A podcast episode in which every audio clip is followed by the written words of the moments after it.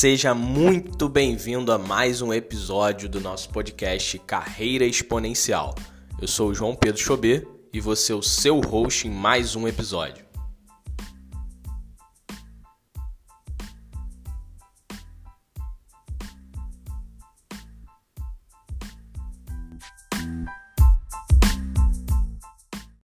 No episódio de hoje eu vou falar sobre um tema que é muito importante e que gera dúvida acredito que em 99% das pessoas aí no mercado de trabalho, que é sobre como eu devo pedir um aumento ou qual é o momento que eu devo pedir um aumento.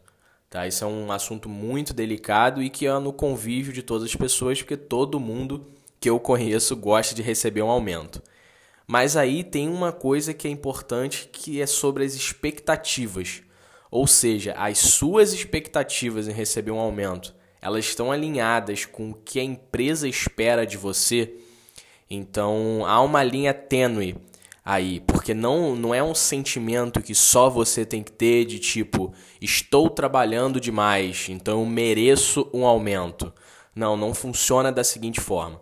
Então, o que, que você deve pensar para ter a noção de que você merece um aumento e como você vai abordar o seu líder barra chefe para que isso seja possível.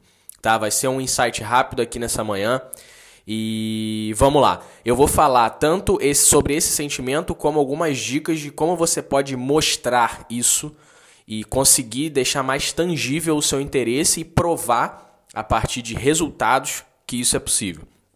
Então é o seguinte: quando a gente fala em receber um aumento, a gente não está falando só de trabalhar muito ou de que você tem o sentimento de que está executando diversas atividades, mais atividades do que o seu parceiro, e você merece um aumento. Mas isso é mais ou menos verdade. Por que, que é mais ou menos verdade?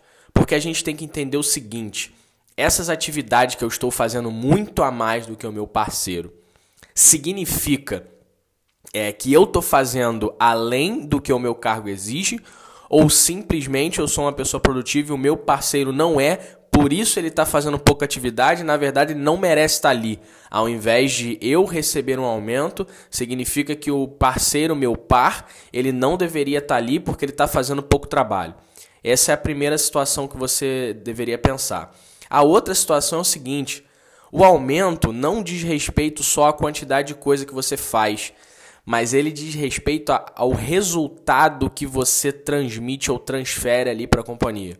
Ou seja, o que eu faço está gerando mais resultados para a companhia? Isso é que tem que ter ideia. Por quê? Se você estiver só fazendo um monte de coisa e isso não se traduzir em um aumento de resultado para a companhia, ela não vai aumentar o seu salário, ela não vai te promover. Entende? Porque é totalmente ligado direto ao resultado. Então, não adianta ela sair promovendo todo mundo se isso não está aumentando os resultados dela, tá? Então, também há uma diferença aí entre segurar as pontas e aumentar o salário das pessoas, segurar as, as pontas e realizar as atividades de sempre, ou eu só vou promover as pessoas se realmente o meu resultado estiver aumentando. Então, isso que é importante. O importante sempre é se traduzir em resultados, tá bom? E aí o que, que você vai fazer? A primeira coisa que eu faço, e aí eu tô, se você já tem um certo tempo na empresa, é, vai ficar um pouco mais difícil de fazer isso, mas ainda é possível. Mas se você estiver migrando de empresa, faça isso logo no primeiro dia. Anote todos os resultados, o status atual daquela área que você entrou. Então, eu entrei na área hoje. Eu vou fazer uma planilha e eu vou anotar tudo de como a área está hoje. Por exemplo, chega X clientes, os resultados são Y, demora tanto tempo para fazer tal coisa, é, isso aqui já estava assim, isso aqui tinha 30% pronto. Então eu faço um panorama e deixo tudo anotado de como a área estava no dia tal. Tá? Eu coloco tudo numa página e deixo ali o resultado de como a área estava naquele momento, ou no momento que eu entrei, ou no momento que você passou a acompanhar, por exemplo. E depois, com o passar do tempo, eu vou anotando todos os resultados que eu obtive. Então eu consigo mostrar que em seis meses eu elevei o número de clientes X para 20% a mais de X, ou no caso 120%, ou então eu, eu aumentei, diminuí o tempo de fazer atividade tal, ou eu melhorei a produtividade do meu colaborador tal. Então você vai mostrar os resultados que você chegou naquela área. Você vai deixar isso tangível, vai colocar tudo numa apresentação no PowerPoint, tá? E vai chegar, vai chamar o teu líder, teu chefe e falar assim: "Fulano, é, e não é, também não é chegar brigando nem exigindo nada, tá? É uma conversa franca, uma conversa normal. Também não precisa ficar com medo, porque é uma coisa normal de se fazer no mercado de trabalho. É algo natural, um movimento natural, tá? Então você vai chamar o teu chefe, vai colocar lá uma apresentação de PowerPoint e vai mostrar ou anotar no papel. Eu sempre gosto de anotar ao invés de falar, porque você mostra o que está acontecendo você falando fica muito intangível. Então eu gosto de fazer uma apresentação, então anotar tudo num papel, chegar para a pessoa e falar assim: Fulano, é, olha só, a área estava dessa forma, com os resultados tais. É, a partir do momento que eu comecei a trabalhar aqui, ou no período, se você já trabalhasse lá, já trabalhava lá, no período de X meses, eu consegui desenvolver isso, isso e isso. O resultado para esse lado aqui foi aumento disso. Eu consegui reduzir aquilo. Eu consegui melhorar, sei lá, o feedback dos clientes. Então você vai mostrar para o seu líder, para o seu chefe, tudo que você conseguiu melhorar.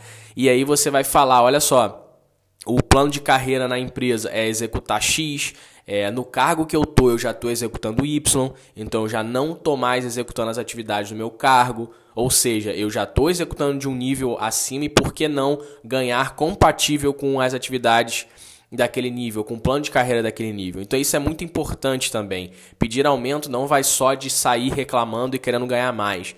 Você precisa fazer um panorama vendo se os re seus resultados estão fazendo sentido para a companhia. E outra, é necessário também que você entenda como é o plano de carreira da empresa. Você entendendo o plano de carreira da empresa, para onde você pode ir, como você pode ir, fica muito mais fácil. É, grande parte das pessoas não sabem como as suas empresas funcionam, elas não sabem os cargos que existem, elas não sabem os níveis de hierarquia que existem, como subir, o que fazer para subir. Óbvio, muitas empresas não são tão claras quanto a isso, mas cabe a você procurar saber. Por que, que você não bate lá no RH ou bate lá no, no, no seu gestor e fala assim: Fulano, é, como é que é o plano de carreira aqui? Quais são os cargos? Como que eu subo? Quanto tempo tem um tempo médio? É por resultado? É por desempenho? Como é que funciona? E aí você corre atrás disso, porque você precisa saber e traçar os seus objetivos para onde você quer chegar, tá? Então você vai anotar tudo, vai levar numa apresentação e vai mostrar para ele os resultados antes de você e depois de você e que as atividades que você já está executando elas não condizem mais com o cargo que você está e sim com o cargo acima.